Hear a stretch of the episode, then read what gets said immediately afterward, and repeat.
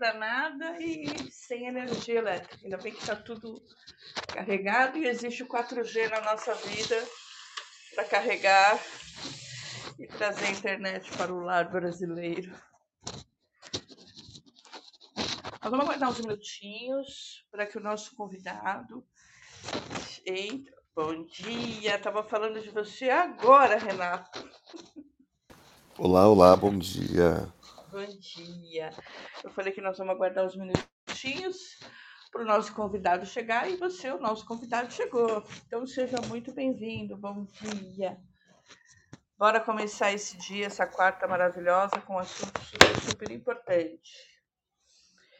Então, tá, um ótimo dia para todo mundo e sejam todos muito bem-vindos ao Jornada Áudio 731, seu encontro diário matinal ao vivo, online, gratuito, colaborativo, seguro, leve, apartidário e multiplataformas. Nós gravamos e transmitimos esses encontros é, para todas as demais mídias sociais, Facebook, YouTube. Qualquer pessoa que deseje participar, basta levantar sua mão, que a gente coloca no palco, ou a gente é, coloca a sua pergunta aqui no chat.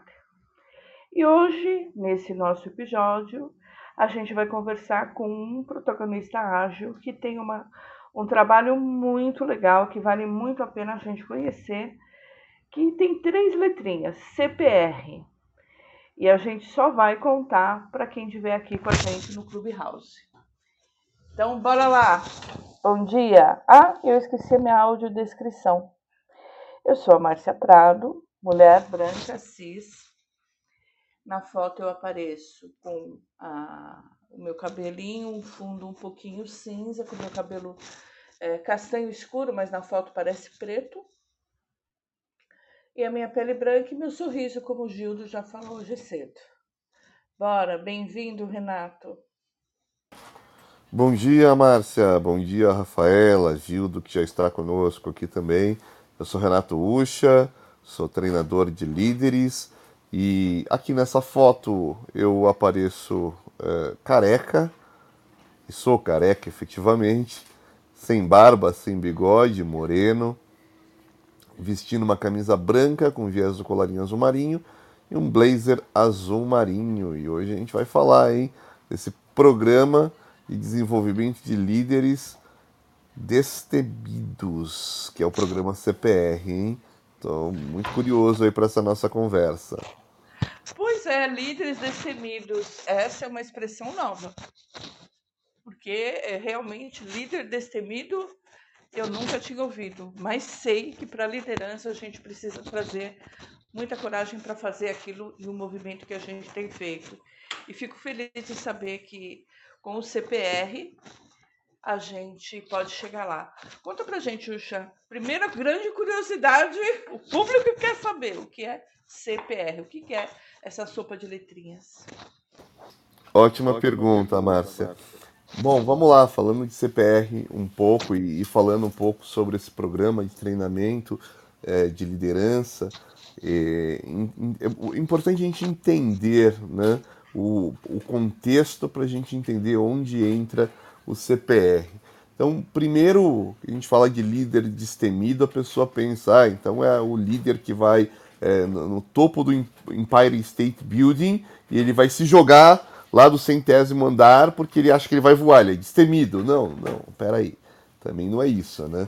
Então vamos entender um pouco esse contexto de liderança destemida, porque a gente precisa voltar em 1943.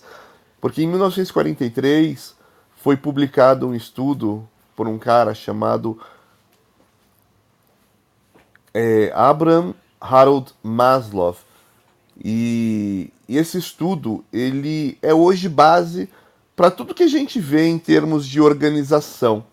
Organização empresa mesmo. Né? Ele fez ali um estudo que se chamava Teoria é, Motivacional, né, baseado na hierarquia das necessidades que hoje o pessoal conhece como pirâmide de Maslow.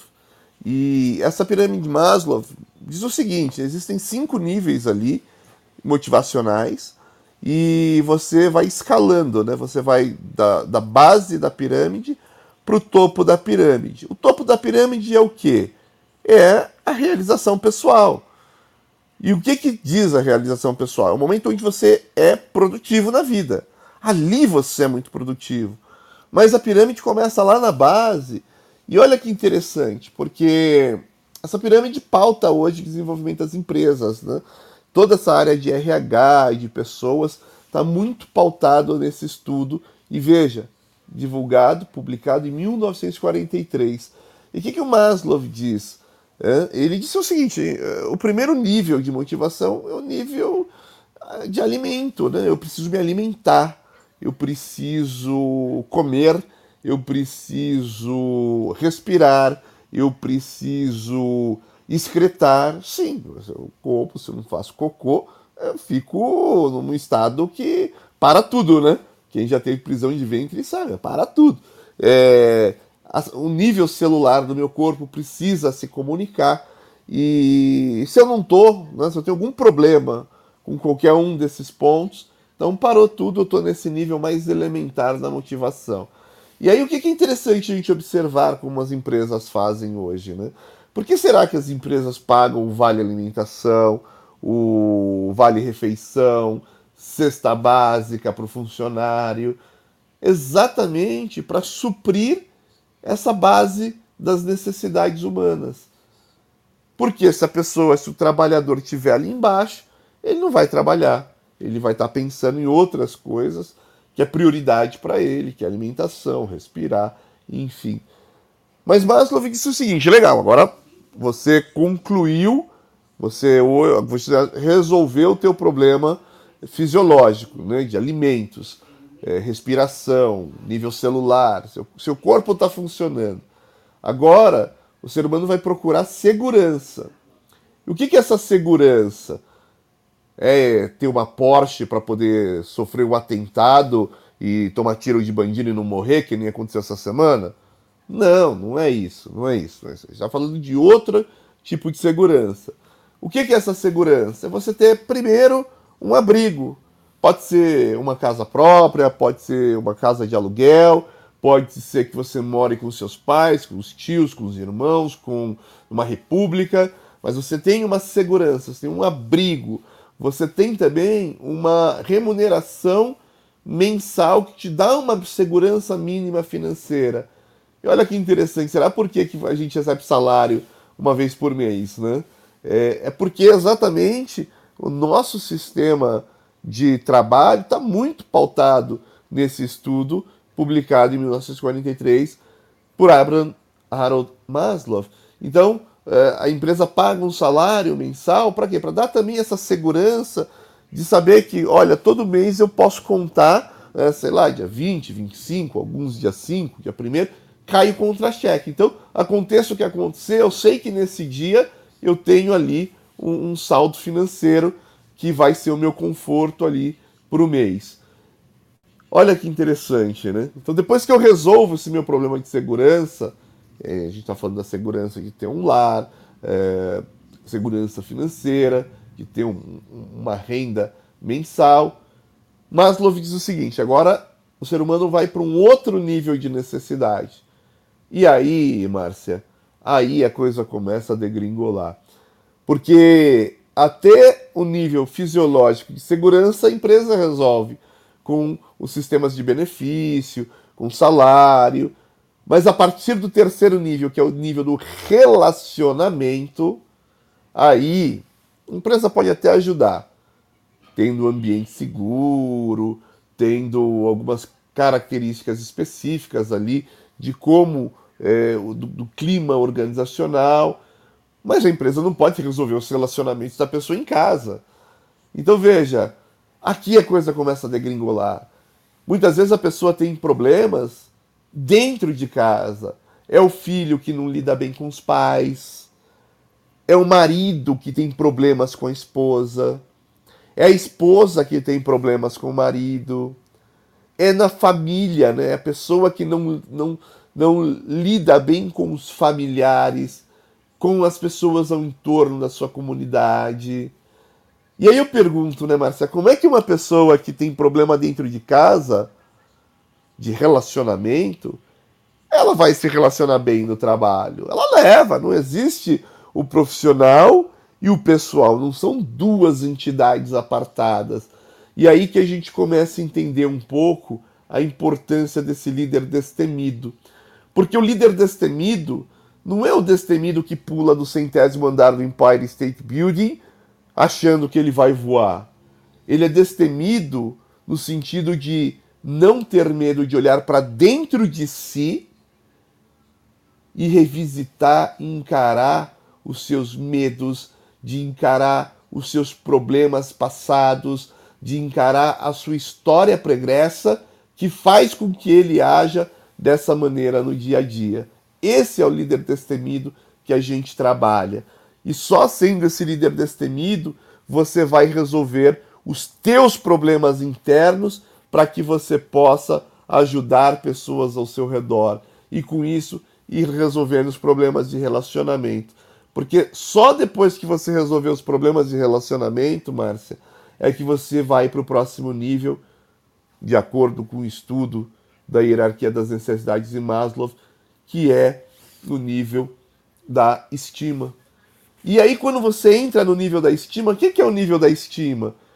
É quando eu me sinto confiante, é quando eu me sinto respeitado. Para depois, aí, aí você resolve, você fica confiante, você se torna uma pessoa respeitada. Aí você está preparado para entrar para o nível da realização pessoal, que é quando entra a produtividade. E aí você me perguntou do CPR. Olha só, na estima, C de confiança. Na realização pessoal, P de produtividade. Na estima, novamente, R de respeito. Então, é um programa de desenvolvimento de líderes, essa liderança destemida, onde a gente vai trabalhar um caminho com um mapa com 17 territórios que a gente vai trabalhar, que entrega para a pessoa no fim confiança, produtividade e respeito, para que ela atinja os níveis máximos de, da hierarquia de necessidades de Maslow, que é a estima e a produtividade, vencendo aí toda essa parte de relacionamento. Desafiador, né? Nossa, muito. Primeiro que eu nunca tinha é, ouvido uma, uma interpretação, por assim dizer, né, da pirâmide de Maslow é, por esse olhar, né? Eu realmente fiquei meio que, putz, caramba, que visão. E outra coisa bem interessante que trouxe na sua fala é a questão da integralidade que Frederico Laloux fala. Você comentou, não existe o profissional e o pessoal, existe uma pessoa. Só isso. E só isso e tudo isso, por assim dizer, né? Então, se uma pessoa realmente ela está com problemas nas suas relações, em qualquer lugar, ela está carregando isso para dentro do seu ambiente. A questão é como ela vai lidar com essas questões nos ambientes que ela frequenta. E aí não estou falando só do profissional, do ambiente organizacional. Estou falando da pessoa mesmo. Ela vai carregar isso. Se você está com problemas em casa, esses problemas estão dentro de você e você vai levar eles aonde você estiver. Então, olhar para si, que é a proposta do CPR, e poder trabalhar isso é sensacional. Outra coisa interessantíssima, cuidar das relações. Aí eu trago de novo Frederic Laloux, é, na obra Reinventando as Organizações, que ele também está falando da cura das relações. E tem muita gente trabalhando sobre a cura das relações. É a sua relação, você com você mesmo, primeira coisa. Você com o outro, um outro passo importante, né? Então começa por você, a cura da relação com o outro e a cura da sua relação com o mundo, com a espiritualidade, com o divino aí, você pode adaptar. Né? Então, você tem que olhar para esses três pontos para se tornar um ser integral. Cuidar de si. E líder, existe muito, é, vou dizer, uma capa de heroísmo que é dada ao líder, né? É exigir dele um, um, papel, um, uma capa de super-herói, e, poxa, ele é um ser humano. É, então, acho que passa por tantas coisas. Eu aqui meio que estou é, compondo meu raciocínio diante de tanta informação. É, E aí, é, o que me, me, me ocorre de perguntar, como uma curiosidade, né, aqui para até o público saber, como que você, quanto tempo você está trabalhando esse, esse assunto para chegar nesse nível de profundidade? Porque a gente vê muita coisa aí fora, Uxa, rasa, muito rasa, né? As coisas são meio que corridas, meio que entendi um pouquinho, e nós estamos tão carentes no mundo de compreender mesmo essa questão do líder. É, o líder, eu falo sempre, o líder de si mesmo, né? Para que ele possa então passar a liderar com mais competência, com mais qualidade. Quanto tempo você ficou nesse estudo tão profundo aí para trazer isso? Como que nasceu esse CPR? Ótima pergunta. Você não ficou em 10 dias falar, ah, agora criei o CPR. Uhul. Exatamente, Márcia, excelente pergunta, porque o, programa CPR diz respeito à minha jornada. Eu hoje tenho 44 anos e, e o que eu apresento hoje é esse mapa, que, bem ou mal, foi como eu construí confiança, produtividade e respeito em mim para que eu pudesse chegar onde eu cheguei. E olha que interessante, eu, eu preciso contar, o CPR tem muito a ver com a minha jornada, Márcia. Eu sou um filho adotivo, fui adotado, né, fui colocado para ser adotado é, recém-nascido ainda, praticamente. E fui adotado por um casal que me deu muito amor, tinha muito desejo de ter um filho é, e retribuiu todo esse desejo e vontade em forma de amor para mim.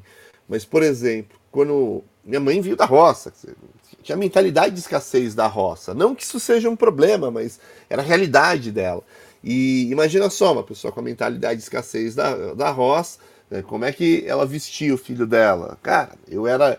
É, sabe aquele aluno que vai com cotoveleira, joelheira costura, costurada na, na roupa para poder durar mais, que faz aquele a roupa dá aquele rasguinho, pega lá a agulha com, com a linha e, e faz aqueles fuxicos, né? Eu ia vestido para a escola como parecia que a minha camisa eu tinha vindo da guerra, né?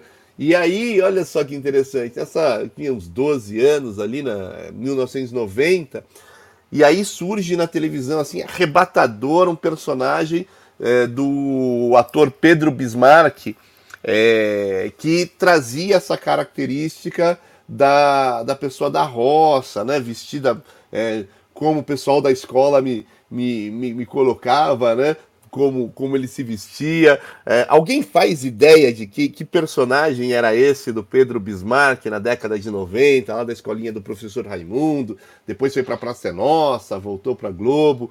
Alguém faz Não. ideia? Não faz Não ideia? Não tenho a menor ideia.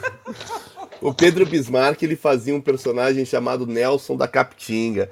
E dos 12 anos aos 15 anos, esse era meu apelido na escola, né? pela forma que eu me vestia. E, pô, como é que uma pessoa que tem um apelido de Nelson da Capitinga? Aí começam as variações, né?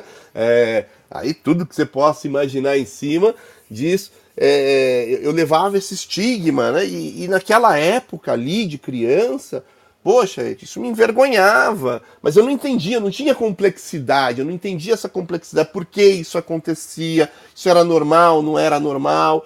Hoje a gente fala de bullying, né? Década de 90 ali, não tinha esse negócio de bullying, ninguém falava de bullying, as pessoas praticavam bullying, né? É... Mas foi muito importante ao longo da minha carreira começar a compreender essas questões do meu passado, para entender que, primeiro, cara, não tem problema nenhum comigo e outra, eu, eu não andava daquele jeito de maldade das pessoas. Minha mãe não era má comigo, ela usava a mentalidade de escassez que ela tinha. E para ela aquilo era o melhor que ela podia me dar e eu estava ali vivendo o um momento do melhor que se tinha dentro da minha realidade. Não tinha problema nenhum. E aí que eu começo a entender essas importâncias que a gente passa muito durante o programa CPR. Por exemplo, é, escute a opinião dos outros, mas não se perca na opinião dos outros. É, escute, a pessoa está dando a opinião dela, a opinião dela.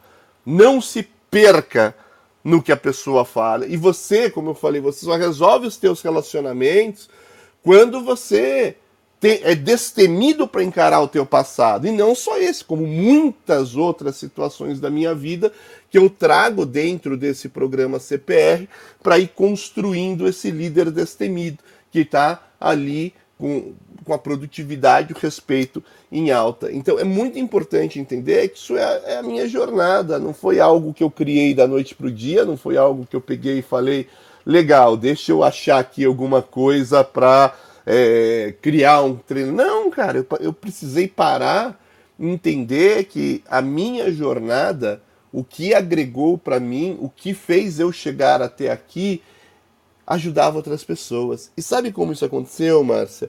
Eu. Eu, eu preciso voltar um pouco mais no passado. Você falou ali da importância é, da integralidade, né? Você sabe que quando eu fui. Bom, eu, eu, eu era daqueles que achava que terapia era um negócio para quem tem problema. Né? Eu, ah, terapia, terapia é um negócio para quem é doente. Né? Até o dia que eu falei, eu acho que eu tô doente e eu preciso de terapia.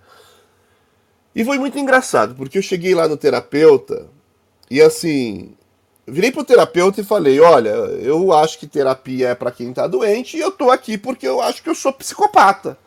Eu achava, Márcia, que eu não tinha empatia com as pessoas, que as pessoas não tinham empatia comigo, enfim.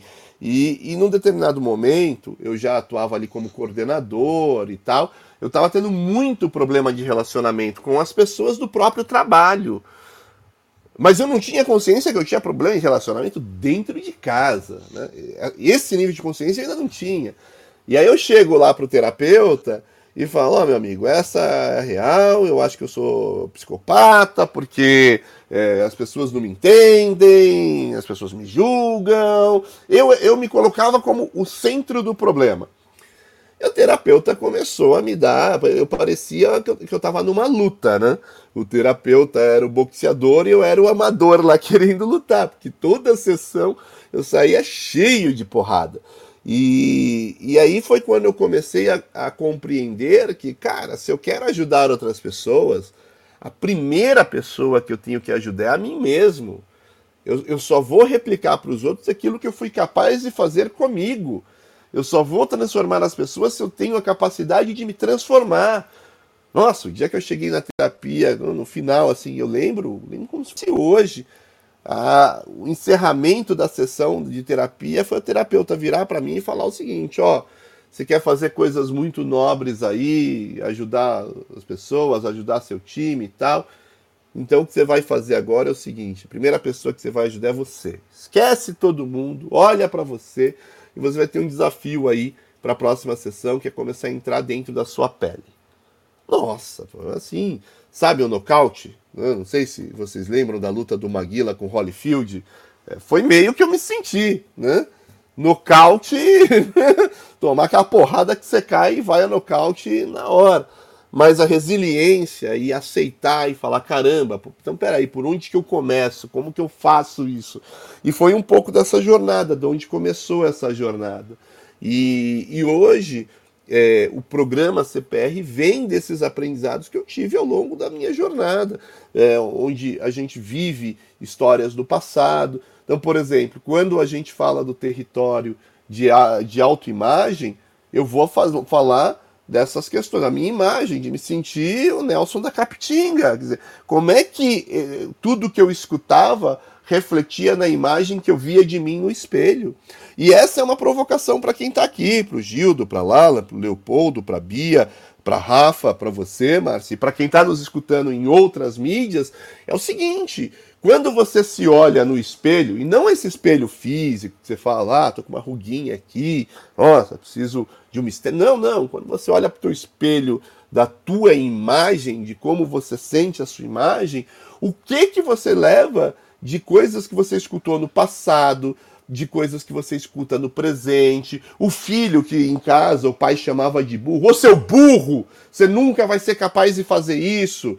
Quando o que, que você leva da tua autoimagem, do trabalho, quando você tenta dar o seu melhor e você dá o seu melhor, mas por alguma ocasião não dá certo, e o teu chefe, os teus colegas dão risada de você, Aí, pô, mas não tem capacidade. Cara, é uma coisa tão simples e não consegue fazer. É, o, o quanto que essas chamadas do passado refletem a imagem que você tem de você hoje. Para um pouquinho e pensa. Será que tem relação? Porque uma das coisas. Bom, de, deixa eu deixar vocês falarem também, senão eu me empolgo muito, né? Porque, como eu falei, é, é, é história da minha vida. Aí eu tenho, aí tem, tem, tem assunto para não para um podcast, mas talvez aí para um livro. Mas deixa eu deixar vocês falarem um pouquinho também. Poxa, é, Rafa, bem-vinda, bom dia. Bom dia. Eu já vou liberar seu áudio para você fazer sua audiodescrição e vamos instigar o Renato. Eu tô meio que apaixonada aqui, gente, com esse esse todo, toda essa força que ele traz aqui. Eu vou aproveitar aqui para fazer o reset de sala, vou fazer bem rapidinho para a gente não perder nenhum minuto desse momento aí com ele. Então, é... só um minutinho aqui que a internet na minha casa, eu estou sem luz, né? Então estou só aqui com o 4G. Bora lá. Estamos no programa, bem-vindo todo mundo, estamos no programa Jornada Ágil 731, o seu encontro diário matinal com agilidade. E hoje nós estamos falando no quadro do Agile People sobre o CPR com o Renato, com o Renato Ruxa. Ruxa. E no palco tem a Rafaela. Bora! Muito obrigada por toda essa audiência, por pessoal nas outras mídias. E vamos continuar aí com esse movimento lindo, com tudo isso aí que a gente está está aprendendo com o Ucha, com essa história do CPR, que é a história da vida dele. Bem-vinda, Rafaela, de novo. Vamos, pode fazer a sua audiodescrição. Beleza, pessoal, bom dia. Eu sou a Rafa, sou uma mulher branca, de cabelos e olhos castanhos escuros. E na foto tô com uma blusa vermelhinha, com um colar dourado e um fundo branco. Nossa, eu, eu já sou apaixonada pela história do Renato, né? Já conhecia por conta ali da mentoria do Universo Ágil. E de verdade, o que mais me marca é escute a opinião dos outros, mas não se perca na opinião dos outros. Porque pela história, né, Renato, tinha. Eu chamo. Até é difícil falar Renato, eu sempre chamo o Uxa de Uxa. é, né, Uxa? Por conta que, assim, tinha tudo certo para dar errado, né? Basicamente isso, mas é interessante que você buscou o autoconhecimento, né? Então, a importância disso, né? Porque hoje a gente não se fala isso nas escolas, né? A gente tem que realmente reconhecer e correr atrás. Basicamente é isso que a gente precisa, né? Igual você falou, estava no momento de precisão e eu fui lá e busquei. E eu falo, como que é difícil, porque teve um momento que você comentou, a parte de relacionamento, ela não está a cargo da empresa. A empresa pode ajudar, sim, né? Em tentar, igual eh, você comentou, criar um ambiente seguro, deixar a pessoa falar, entender ali o que está acontecendo com ela, mas a parte de resolver esses relacionamentos em casa, ou até mesmo um bullying que a pessoa sofre, né, fora do ambiente de trabalho, como que a gente consegue ajudar essa pessoa? É indicado para ela também fazer uma terapia como você fez, como que é trabalhado isso nas pessoas? Fiquei com essa dúvida. Excelente ponto, Rafa. Eu quero só pegar um gancho num ponto que você falou que diz respeito.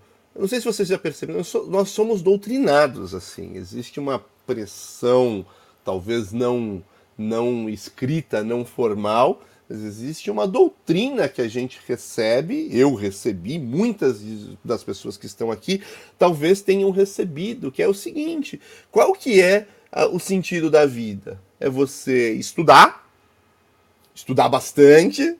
Ah, meu pai sempre falava: vai estudar, vai estudar, você é um preguiçoso, tem que estudar. É, então é estudar, estudar, estudar.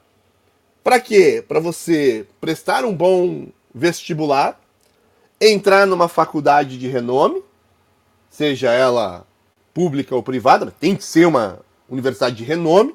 Obviamente que privada você vai precisar ter aí um, um capital, você vai precisar já ter largado algumas voltas à frente. Mas para você fazer uma faculdade de renome, para quê? Para que com este diploma você entre aí num programa de treininho, uma grande empresa e aí você passe o resto da sua vida nessa grande empresa com uma, um bom salário, um, um salário que dá para você comprar a sua casa financiada, que dá para você comprar o seu carro financiado, mas que você vai ter ao, ao longo da sua vida uma casa, um carro, vai construir uma família, vai poder ajudar na educação dos seus filhos e vai poder aí com a sobra de dinheiro que vai ter fazer uma outra viagem. É por isso que hoje muitas vezes eu trabalhei em empresas, eu sou um total outsider, né? Eu fiz uma universidade que não tem esse grau de relevância. E trabalhei em empresas como Bank of America, Banco Itaú, Ambev, Ford. É... E, e, e, o que eu percebo de tudo isso é que quando você fala, ah, eu trabalho na Ambev, ó, oh, parece que você né, tem um prêmio ali. É... E, e eu acho que isso é um pouco do problema que surge, porque a partir do momento que existe essa, essa digamos, é, não sei se pressão para que você siga esse, esse, esse padrão, quando você entra dentro dele, muitas pessoas te admiram por estar nele. E qual que é o grande problema de tudo isso? É, é, é o que eu chamo de devoção profissional míope. Você entra no momento da sua vida que o que, que acontece? Você é devoto da sua profissão, né? Por isso que eu falo de devoção profissional. Você está ali, você mantém esse status quo, mas às vezes você está infeliz vivendo tudo isso. E por que, que eu falo que é míope? Porque as oportunidades estão ao redor de tudo isso. E por estar tá vivendo essa essa zona de conforto, você vira um devoto profissional míope. Você deixa de aproveitar oportunidades que cercam e que estão nesse entorno. E ó, vou, vou trazer aqui, Rafa, se você me permitir, claro, três características de que a pessoa que está nos escutando agora está nessa zona de conforto. E você pode nem estar tá nessa zona de conforto, tá numa Ambev, numa Ford, no Itaú. Você pode estar tá nessa zona de conforto da empresa que você está, desde que o teu salário pague suas contas. Você pode até querer é, é entender que você tem aí a, a, o, o, mérito de ter uma promoção, mas essa promoção não está chegando. O que, que, que é característica de que a pessoa entrou nessa zona, que ela está orbitando lá a zona de conforto. Então, ó, primeira dica, assim, para para pensar. Será que você está deixando de acreditar em si mesmo? Ah, eu mereço a promoção, a promoção não sai. Aí você começa a falar, pô, mas o que, que eu tenho que fazer? Aí você vai lá e faz um curso, tira uma certificação, promoção não sai. Aí você continua, aí você fala, pô, o que, que eu preciso agora? Tá? Então eu vou ler livros, ler dois, três livros ali. Promoção não sai. E a promoção não sai. E você faz, a promoção não sai. E uma hora você deixa de acreditar em si mesmo. Você fala, cara, eu não sou capaz. Cara, eu não tenho condição. Aí você começa a ficar bravo, insatisfeito com a empresa, mas não tem coragem de olhar para o mercado. Porque você está deixando de acreditar em si. Você começa a ter medo do futuro. Quer dizer, se você sair daqui, como que vai estar o mercado? Não sei. Não, aqui está ruim, mas no outro lado está pior, né? É, você começa a desistir, aí é o segundo, segundo sinal de que você está nesse, nesse emaranhado aqui, na devoção profissional míope, você começa a desistir do seu poder. Você começa a falar que eu não sou capaz. Então, deixa eu ficar quieto e continuar onde eu tô. E pior se você está numa dessas empresas grandes que é reconhecida, porque você vai conversar com muitas pessoas e elas não estendem a mão para te ajudar. Elas te estendem a mão para fazer carinho e passar na sua cabeça, para dizer: não, olha, o mercado está muito difícil. Imagina, você está numa empresa grande, você tem um salário excelente, você não pode perder o que você já conquistou. E aí, mais uma vez, ó, a gente começa a desistir do nosso poder. Até o momento que a gente acredita que a gente não tem poder nenhum.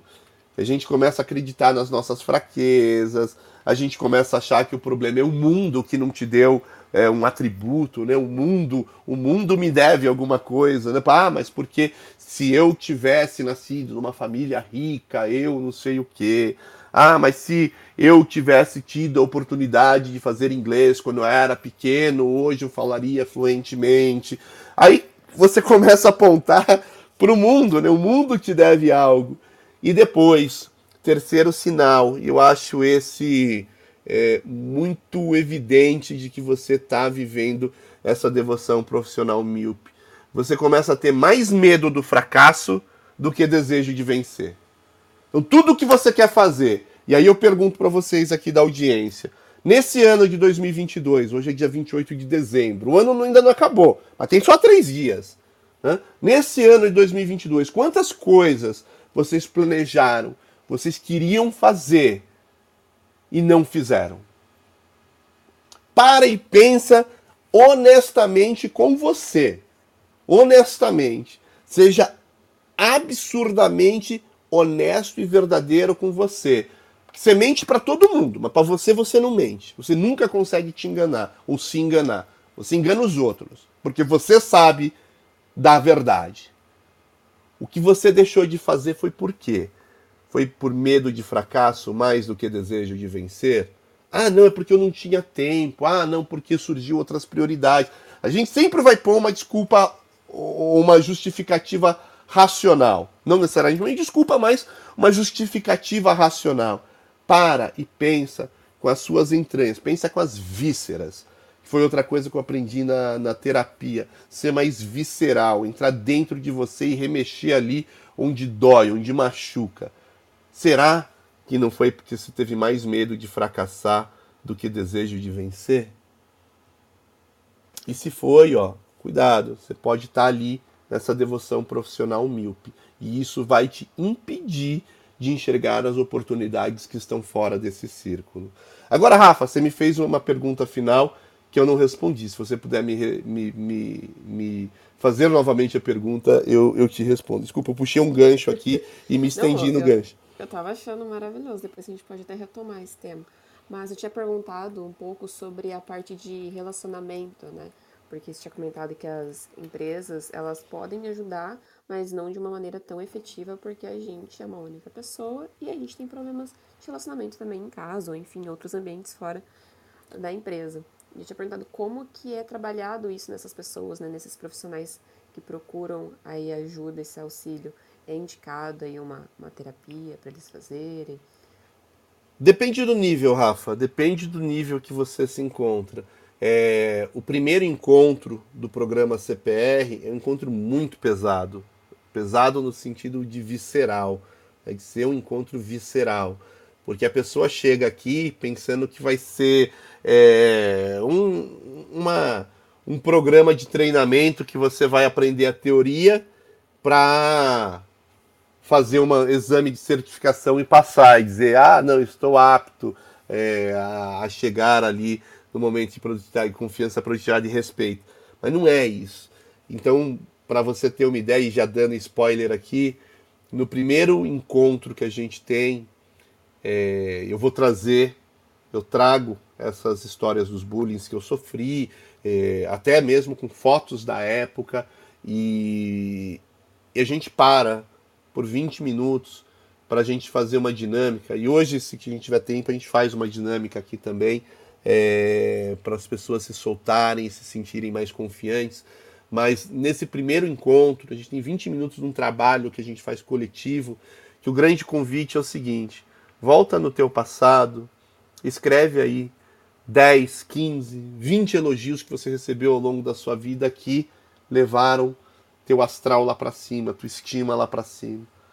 Escreve de 15 a 20 críticas que você recebeu ao longo da tua vida que você sente que pode te impactar no dia de hoje. Escreve de 10 a 20 humilhações que você passou ao longo da sua vida. E aí as pessoas começam a perceber que o programa CPR não é um cursinho que, que ela vai sair daqui com teoria para prestar uma prova para fazer concurso. Ela começa a perceber que vai mexer com a vida dela. E tem gente, obviamente, nesse, nesse primeiro encontro a gente tem todo o acompanhamento de terapeuta, exatamente para que se a pessoa não aguentar, terapeuta possa resgatar ela e fazer um trabalho de resgate em paralelo. Porque a gente vai ter que olhar para o nosso passado, para a nossa autoimagem, para o nosso autoconhecimento, para a gente poder entender e lutar e resolver e ser esse líder destemido que entra no teu passado e resolve. Para quem está assistindo a gente aqui, ó, dica rápida, não vai doer tanto. Pega na internet, pesquisa lá pelo teste dos sabotadores do Shirzad Shamini. Nem adianta eu pronunciar aqui que eu também não vou saber. Se você escrever Shirzad Shamini no Google e escrever errado, o Google vai sugerir o nome certo, é, a, a, ortografia correta. Então procura lá, teste dos sabotadores de Shirzad Shamini.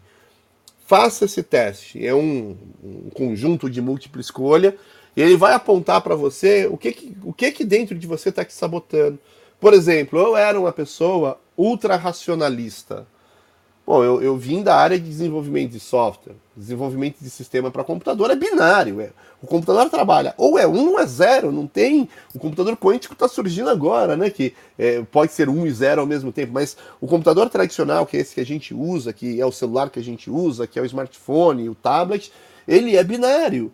E o computador binário me levou, né, a programação para esses dispositivos binários, me levou a uma ultra racionalidade. E eu não tinha a visibilidade dos problemas que a ultra racionalidade estava me trazendo. Então, por exemplo, quando você é uma pessoa ultra racionalista, e eu fui, e eu ainda sou em alguns níveis, eu trabalho isso diariamente para ser menos racionalista, é que você começa a ignorar sentimento das pessoas. Eu lembro como se fosse hoje, gente. Eu, eu falo essa história, se tiver alguém aqui que tem é, uma afeição e faz trabalho de resgate animal, dá tira o som por dois minutos, porque essa história pode machucar, pode doer, mas se tiver pronto, sentir que, que pode escutar, entenda que esse fui eu do passado e que é algo que eu trabalho diariamente para ser menos racional. O que, que acontece? Eu tinha uma namoradinha que resgatava animal. A gente passava na rua, tinha um cachorrinho ali, ela já queria pôr dentro do carro, tal, para levar para ONG, não sei o quê, para cuidar do cachorro, para dar banho e tal. E uma vez a gente passou numa avenida e tinha um animalzinho que tinha sido atropelado e ele já não tinha mais vida. E isso era evidente pela condição no momento ali, do, do, do que a gente via no visual.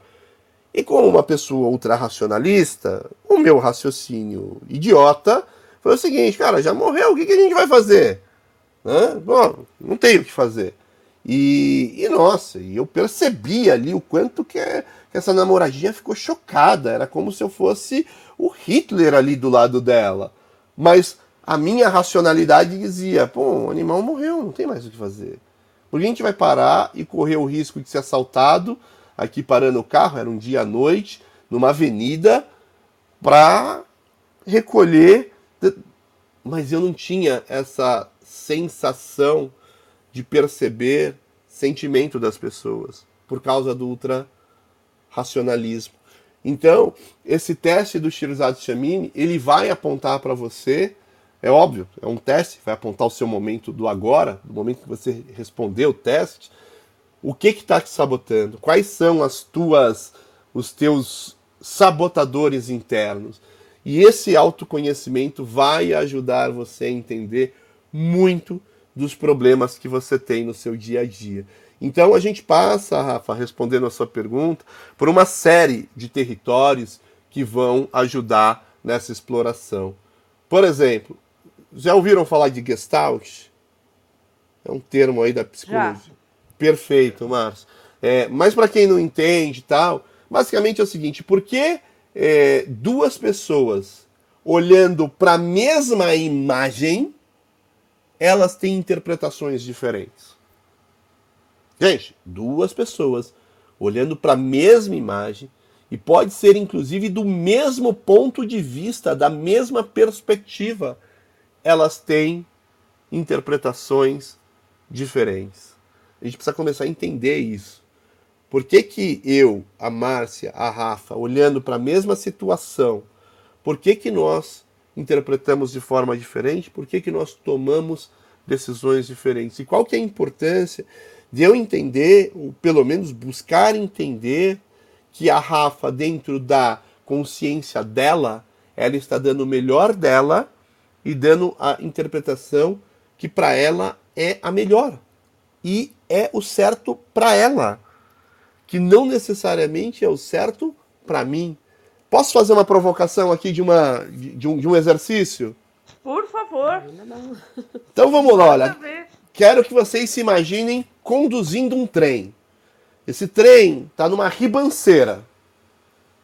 E você percebe que você ficou sem freio. Acionou freio de emergência tal. Cara, o trem está desgovernado. Você está dentro desse trem. Você pode até se ausentar e pular para tentar salvar a sua vida. Mas você vê que lá na frente tem dois, dois, dois terminais. E você tem a única opção de decidir para qual lado você vai levar o trem. De um lado desse, desse terminal, existem lá cerca de 50 pessoas. E se você decidir guiar o seu trem para esse lado, você vai inevitavelmente, talvez não mate todas, mas vai mutilar muita gente. Do outro lado, se você optar pela decisão de ir pelo outro lado, você tem duas pessoas e é fatal. Essas duas pessoas vão morrer. O que, que você faz como condutor desse trem? Muitos vão dizer: ah, não, eu vou pular, vou sair fora, vou salvar a minha vida e que se dane.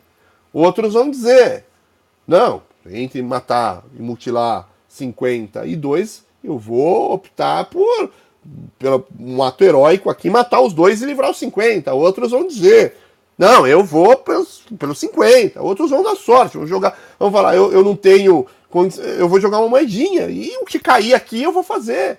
E você, o que, que você faria nesse caso? E não precisa responder aqui, mas pensa.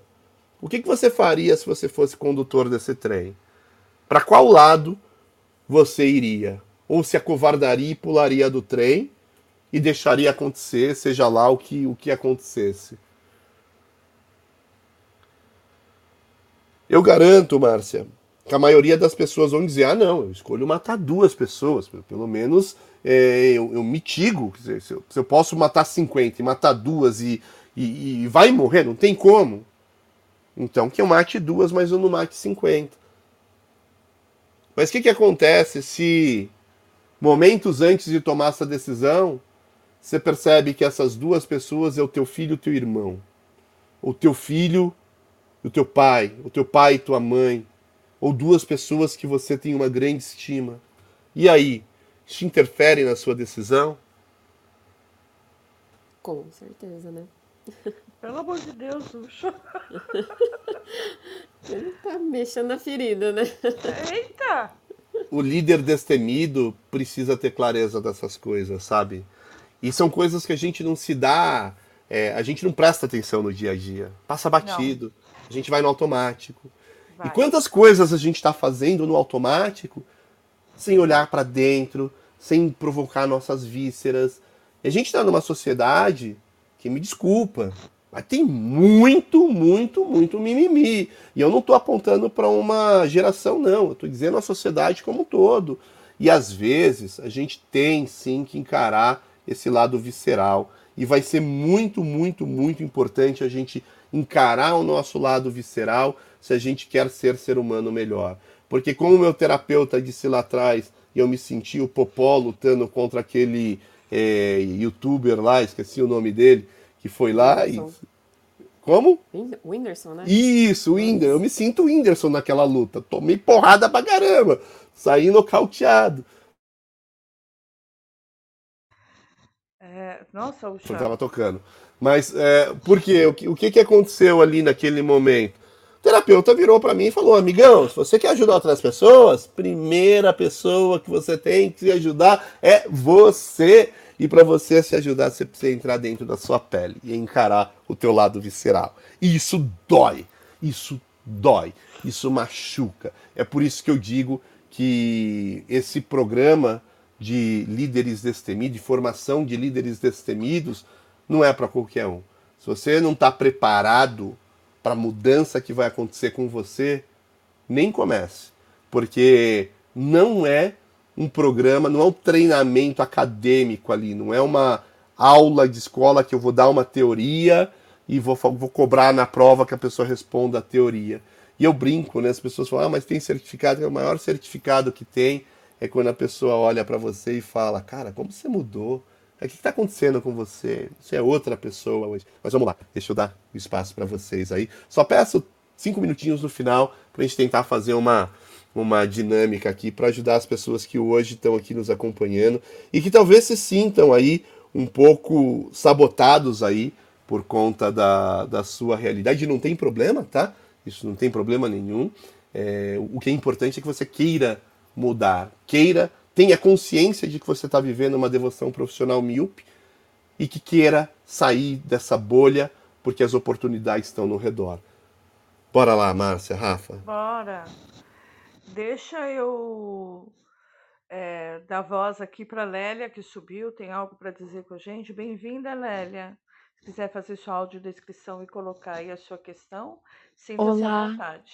Olá, Márcia. Bom dia, bom dia para todo mundo. Vou fazer minha autodescrição. Eu sou uma mulher branca. Nessa foto eu tô com o cabelo preso, tô sorrindo para vocês. Tô, tô usando uma blusa verde e um colar de pérolas. É, eu, em primeiro lugar, eu quero agradecer. Eu adoro esse espaço aqui do Universo Ágil e hoje essa conversa, a fala do Renato, a narrativa do Renato está muito potente, muito reflexiva. E essa pergunta que ele fez, é, eu estou aqui me perguntando qual lado eu escolheria numa hora dessas, né? É, você vai só saber se você passar por uma situação dessas. E, e nesse caso, as duas escolhas elas poderiam ser bem-sucedidas é, de forma que eu soubesse lidar com a minha escolha até o final. Eu queria deixar essa pergunta para o Renato. Obrigada, Márcia, e obrigada por compartilhar a sua história, Renato. Muito linda, muito obrigada. Eu que agradeço, Lélia. Lélia, acho que você não falou que você dá aula de. que eu estava vendo aqui, de yoga, é isso? Então, parabéns sim, aí pelo sim. seu trabalho. Parabéns pelo seu trabalho. E olha, parabéns pela sua pergunta. É, é óbvio que num exemplo desse a gente vai exagerar para dar aquele impacto. Mas na vida, o tempo todo, a gente está tomando decisão. O tempo todo a gente está tomando decisão. A decisão de seguir e continuar fazendo o que eu sempre fiz é uma decisão. E toda decisão vem acompanhada de uma outra decisão, que é o que eu estou deixando de fazer para continuar fazendo o que eu sempre fiz. Ou o que eu vou deixar de fazer para fazer o que eu quero. Então, o mais importante, Lélia, é você, primeiro, como você falou, ter consciência da decisão que você tomou, saber que você não necessariamente tomou a decisão certa, mas aprender com isso, e não achar que foi culpa sua. Entender que no momento que você tomou a decisão, aquela era a melhor decisão para você naquele momento. Eu, na escola, por conta desses esses apelidos e tal. Eu já cheguei a sair em vias de fato com pessoas ali, de ir pra porrada mesmo, de apanhar, inclusive. Eu usava aparelho de dente, tomei um soco aqui, aquele aparelho que é, cortou toda a minha boca por dentro. É, hoje, será que eu, que eu partiria para vias de fato? Eu acho que eu amadureci, eu acho que hoje eu tenho muito mais maturidade. Eu jamais partiria para vias de fato, porque primeiro eu saberia que eu não me perderia do que as pessoas estavam falando sobre mim. E isso vale para o ambiente de trabalho também. Quantas vezes você escuta alguma coisa e você já leva para o pessoal, já acha que é uma crítica a você e não ao trabalho que você fez? Você leva para o lado pessoal. É, o importante é você ganhar maturidade para separar essas situações e entender e saber qual é a melhor maneira de agir. As pessoas dizem o seguinte, que as pessoas são contratadas pelas suas habilidades e demitidas por falta de inteligência emocional. Né? Você é, é contratado pela sua hard skill e demitido pela soft skill. E é muito sobre trabalhar essa soft skill. Eu lembro que, num determinado momento da minha vida, eu estava buscando crescimento profissional e eu contratei uma consultoria de RH e que faz recolocação, mas eu falei, olha, eu não estou aqui olhando recolocação porque eu tô, eu tô, eu tô colocado, mas eu queria que vocês me ajudassem a me preparar para o próximo nível. E legal, fechamos um pacote ali e nas conversas ali, mandei meu currículo, a gente fez uma entrevista simulada e tal. É, eu já tinha até um nível é, já de gestão ali na, nas, nas, empresas e, e tinha ido para o lado do especialista, queria voltar para a gestão. E resultado, saí dessa, dessa consultoria com a seguinte visão: o meu, o meu hard skill estava excelente, eu tinha hard skill para ser diretor executivo de qualquer empresa. O que me matava era o soft skill. E foi aí que eu fui buscar uma especialização. Então, por exemplo, hoje eu tenho MBA em desenvolvimento humano. Por quê? Ah, porque eu achei bonito. Eu falei, nossa, isso deve ser legal, vou fazer. Não, teve um porquê. Existia uma razão para eu entrar e para seguir esse caminho. Então, é um pouco disso, Lélia. É, esteja certa, tome a decisão, saiba que, independente da decisão, no momento em que você tomou aquela decisão, aquela era a melhor para você, naquele momento, naquele contexto. Hoje, pode ser que você tomaria uma decisão diferente, mas não volte no passado para se penalizar ou para se punir por ter tomado a decisão errada. Entenda que naquele momento, para o teu contexto, para a tua realidade daquele momento, você tomou a decisão certa para você. E quando você começa a fazer essa ligação e a costurar esses pontos, você começa a, a entender o seu passado. E isso vai te deixar com uma leveza e com uma confiança enorme em você mesma. Obrigada, Renato. Muito obrigada pela sua resposta. É... Daí que eu tô aqui, né? Meio aqui. É, a gente realmente começa a pensar quem eu escolheria no trem. Aquele exercício que você sugeriu para a gente fazer, precisa ter muita coragem. É, dez, dez elogios, daí que eu já, né, já bateu em algo aqui dentro que tem que trabalhar, sabia? Já senti isso aqui. E é. engraçado, Márcia, que as pessoas falam com muito mais facilidade das 10 humilhações, das 10 vezes que é, foi ofendida, agredida verbalmente, do que falar das 10 dos 10 elogios que recebeu. É, é incrível isso. É, é, é. Putz, caramba, só fica assim, é, é. E aí você já vai rememorando. E essa questão do, do passado que você está trazendo, de decisões que você tomou no passado, e que hoje a gente olha e fala, puxa, não devia ter feito isso, você se arrepende. Mas foi a decisão que você tomou naquele contexto, entende?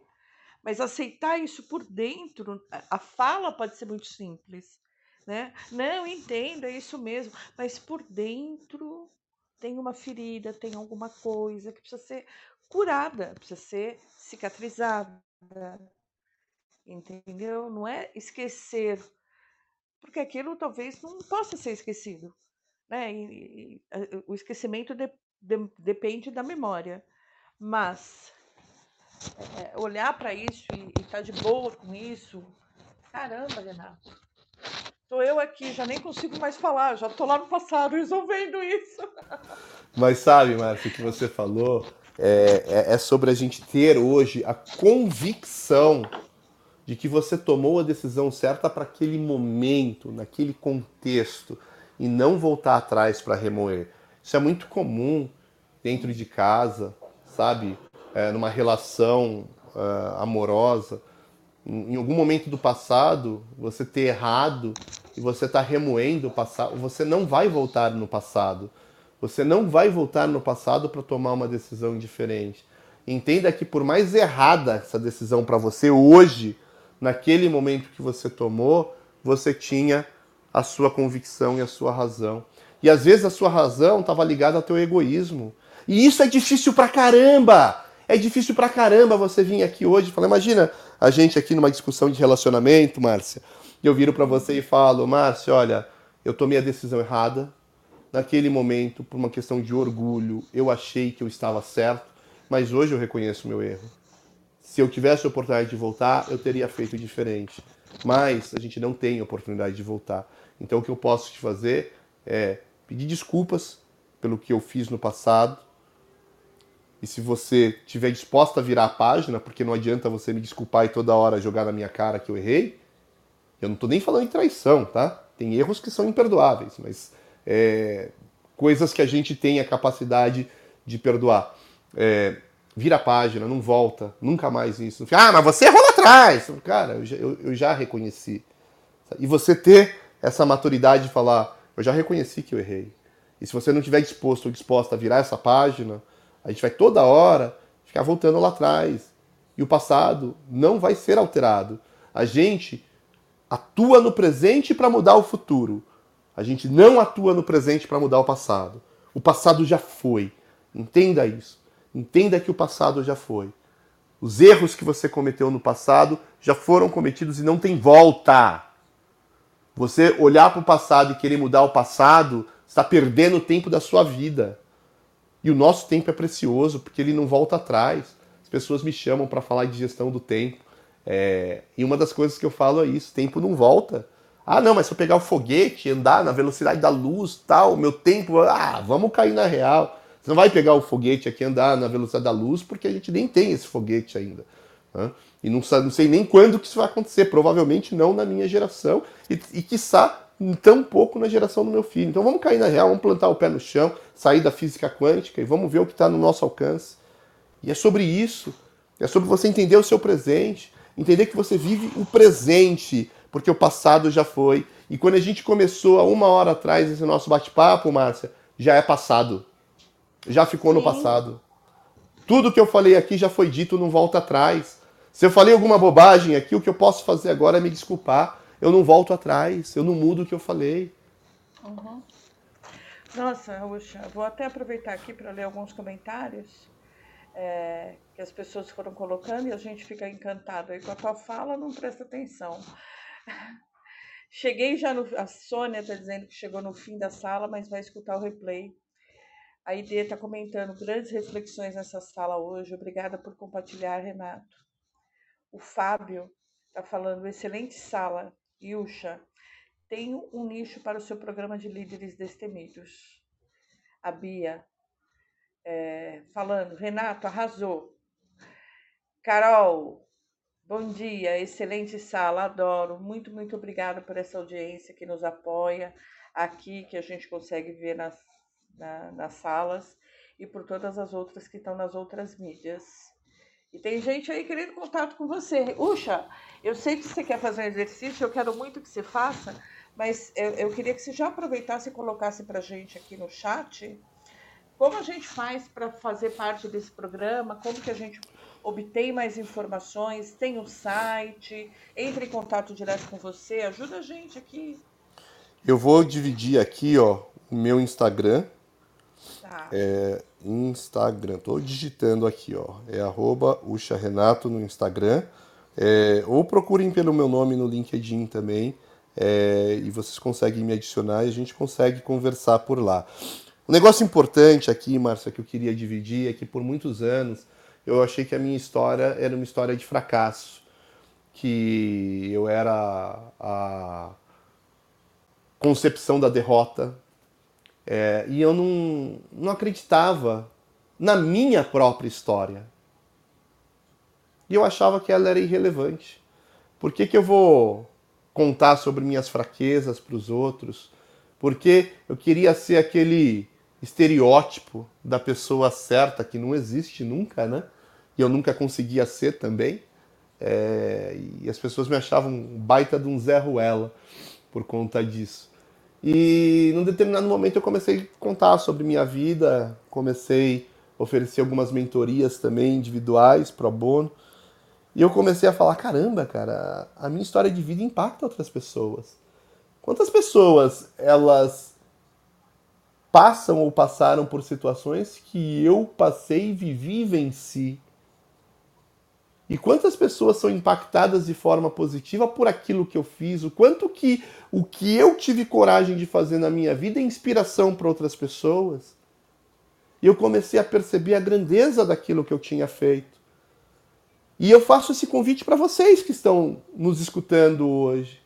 Saiba que por mais que você ache que sua vida é pacata, que você não tem sucesso, que você é estereótipo do fracasso, a tua vida e a tua jornada é inspiração para outras pessoas. No programa CPR, uma das coisas que a gente faz é o seguinte, botar as pessoas para se ajudar. Então tem um determinado encontro que eu pego e falo, galera, hoje vocês vão se ajudar. Hoje eu estou aqui para moderar. E aí muitas pessoas falam, pô, mas eu vim aqui procurando ajuda e eu tenho que ajudar outras pessoas? Como assim? Não, eu não, não tenho essa capacidade. E depois desse encontro as pessoas saem falando, cara, que. Pode falar francês aqui? Acho que não são tão strike das redes sociais, né? Mas que, que caramba, meu! Eu vim aqui pensando que eu precisava de ajuda e eu saio daqui percebendo que eu também posso ajudar outras pessoas que a minha história que antes eu guardava para mim é inspiração para outras pessoas. Olha, no programa CPR, isso é fato, acontecido. Um rapaz lá no terceiro encontro saiu de lá e foi pedir a namorada em casamento. Criou coragem, entendeu que era isso, era isso, era isso que ele queria. E outras pessoas que, que foi nesse encontro, que teve essa rodada, ó, agora é, é vocês se ajudam as pessoas falando: caramba, meu, a minha história ajudou essa pessoa a tomar coragem e lá e pedir a namorada em casamento. Parece bobo, mas é uma mudança para a vida da pessoa de acreditar em si e falar, cara, pô, a, a, a, minha história do meu passado, do meu relacionamento, ajudou a ajudar outra pessoa, que incrível. Quem quiser entrar em contato comigo, olha, alguém falou aí que tem um nicho, gente, entre em contato comigo, vai ser o maior prazer falar com vocês. Se vocês acham também que de alguma maneira o programa CPR possa ajudar vocês, eu estou aqui super à disposição. Programa CPR a gente está ofertando numa condição incrível pelo Universo Ágil Hub. Então, eu não sei se o Gildo tem fácil aí o link do, do programa CPR para quem quiser conhecer mais. É, tem uma, uma masterclass que a gente fez e tem também o link para quem quiser. Não, eu tomei a decisão, eu quero entrar, eu preciso disso, eu quero essa mudança para minha vida, é, para poder adquirir, tá? Numa super condição, são 12 parcelas de R$ 97,80. Então, se você achar que vale, que está nesse momento, entra, vai ser um maior prazer receber e poder ter você conosco nessa próxima turma que começa agora em março. Eu queria, Márcia e demais, convidar, convidar vocês a pensar o seguinte: eu queria que vocês se colocassem agora numa situação de algo que vocês sempre quiseram fazer, sempre tiveram vontade de fazer, mas até hoje colocaram uma explicação ou uma justificaram ainda não ter feito. Porque a gente toma decisão pela emoção, a gente justifica pela razão. Então, às vezes é o medo de enfrentar o desconhecido. Mas a gente sempre tem uma razão lógica, né? Ah, porque faltou tempo, porque não deu. Então eu queria que vocês pensassem em uma situação de algo que vocês sempre quiseram fazer, mas ainda não fizeram. Pode ser qualquer coisa. Ah, eu sempre quis um feedback do superintendente da área. Bom, mas para chegar no superintendente tem que falar com o diretor, não, tem que falar com o meu gerente, tem que falar com o diretor para chegar no superintendente. Eu nunca fiz. Eu sempre fico pondo né, a barreira. Ah, não, porque tem. Não, se eu falar com o gerente, que eu quero falar com o diretor, para o diretor conseguir um horário com o superintendente, não, vão achar isso, vão achar aquilo, tal, vão achar que eu. Não importa. Imagina, eu quero. Sempre quis ter um feedback direto com o superintendente. Não, eu, eu quero dar uma ideia, mas eu, todo mundo que dá ideia aqui toma burdoada. Então eu, eu vou ficar quieto. Né? Não, eu quero dar uma ideia no trabalho, mas da outra vez que deram uma ideia, Nossa, a pessoa virou é, telhado de vidro. Tudo agora a culpa é dela. Então eu não vou dar ideia para ser o próximo culpado. Né? Então eu queria que vocês pensassem em uma situação. Pode ser em casa também, né? Sempre quis fazer uma declaração para minha esposa, mas eu fico com vergonha. Pode, pode ser que seja brega, pode ser que não vai gostar. Não, então melhor seguir aqui no arroz com feijão, que eu, é o que eu sou todo dia, porque é pelo menos assim né, não, não, vou ser criticado, né, não, não vou ter o medo de. não, não vou falhar. Né? Então eu queria que vocês pensassem em uma situação, qualquer situação, de algo que vocês sempre quiseram muito fazer, mas que por alguma razão ainda não fizeram. E não importa a razão, não vem ao caso a razão. Quero que vocês mantenham isso em mente. Porque eu vou falar aqui sobre algo que acontece com o lutador.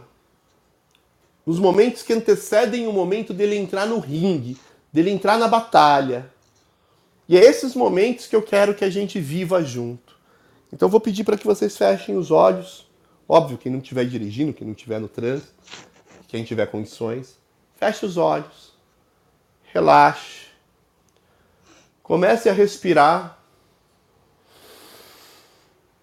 Respire profundamente. Sinta o ar entrando nos pulmões. Sinta o pulmão dilatando, expandindo. Solte o ar. Vai sentindo esse ar saindo. Respire novamente. Vai sentindo o pulmão expandir. Vai sentindo o seu corpo. Começa a sentir, ver que o corpo às vezes dá uns estralinhos. Presta atenção nesses barulhinhos que o corpo vai fazendo. Expire. Vai sentindo o seu corpo. Vai sentindo esse ar entrando e saindo. Vá sentindo a sua respiração.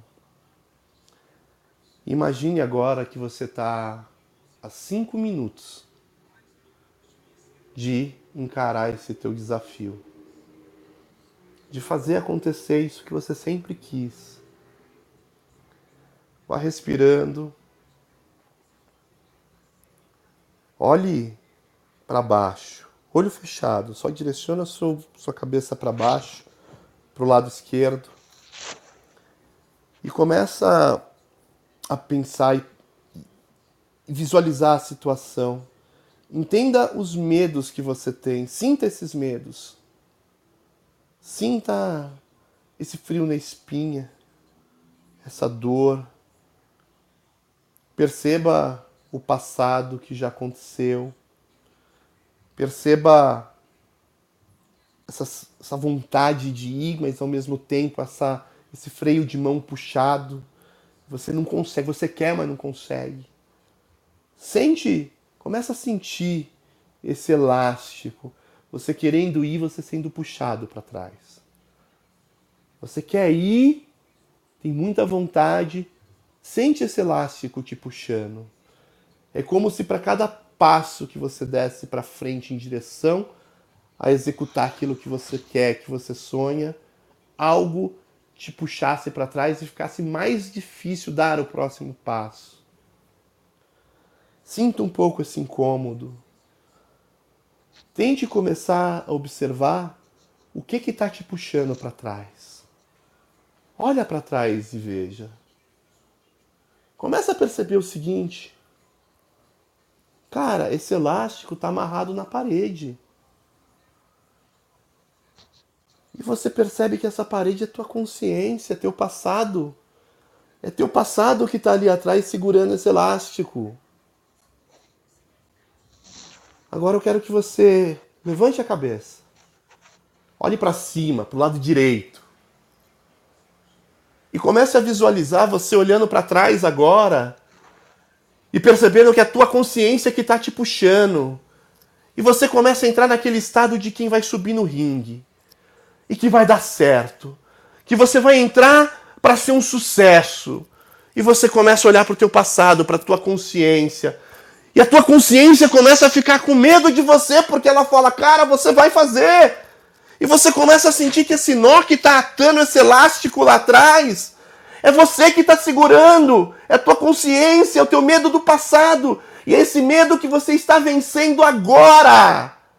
E você começa a perceber que esses nós estão sendo desatados. Que esse elástico que te prendia está sendo solto, está sendo desamarrado. E você começa a perceber que seu corpo começa a querer ir para frente. E você começa a ir para frente. E você começa a sentir que você está encarando, que você já está a dois minutos desse evento e nada mais te prende. E nada mais te prende. E você começa a olhar e acreditar em você. Olha para você, olha ao teu redor. As pessoas estão esperando, as pessoas estão te aplaudindo. Olha quantas pessoas estão olhando para a sua vida e te admiram. Quantas pessoas têm uma baita admiração em você e esse elástico que te prendia nunca te deu oportunidade de observar isso.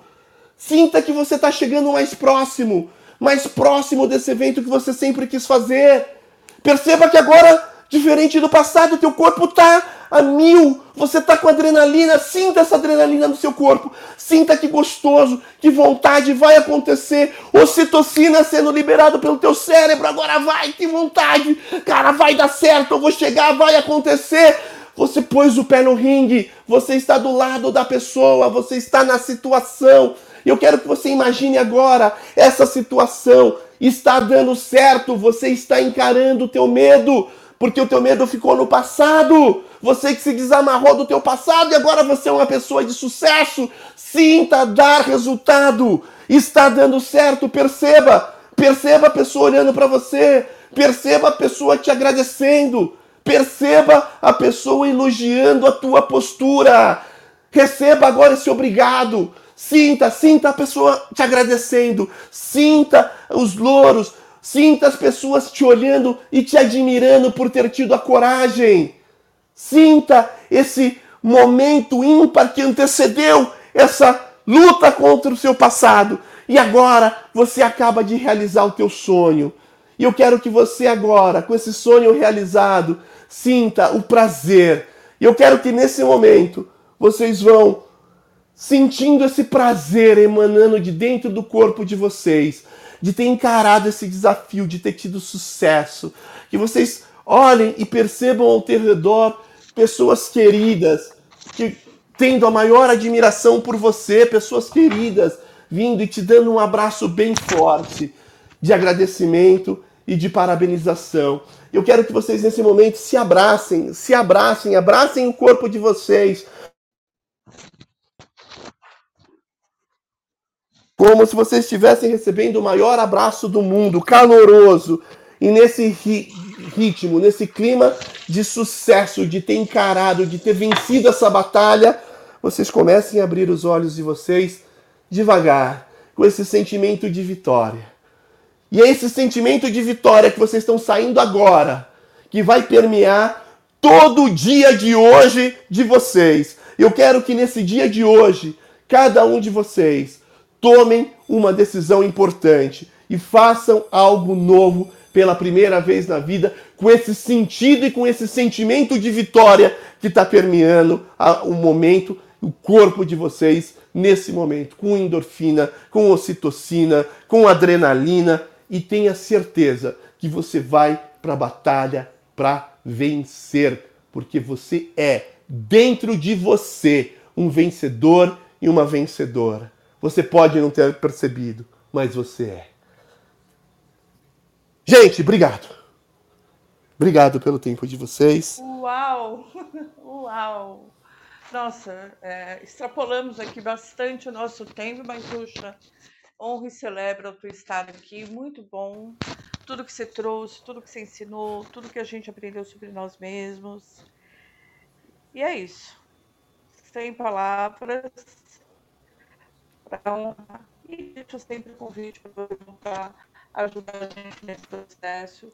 E deixo o convite para a audiência no Instagram para a gente poder saber mais sobre esse programa CPR que pelo pouquinho que ele trouxe aqui hoje, a gente sabe que realmente vai ser transformador. A todos vocês que estiveram aqui conosco hoje, dentro do Clubhouse, em todas as outras mídias. E para você que de alguma forma vai ouvir esse programa daqui para frente, esse nosso Jornada Ágil, muito, muito obrigada. Puxa, valeu demais.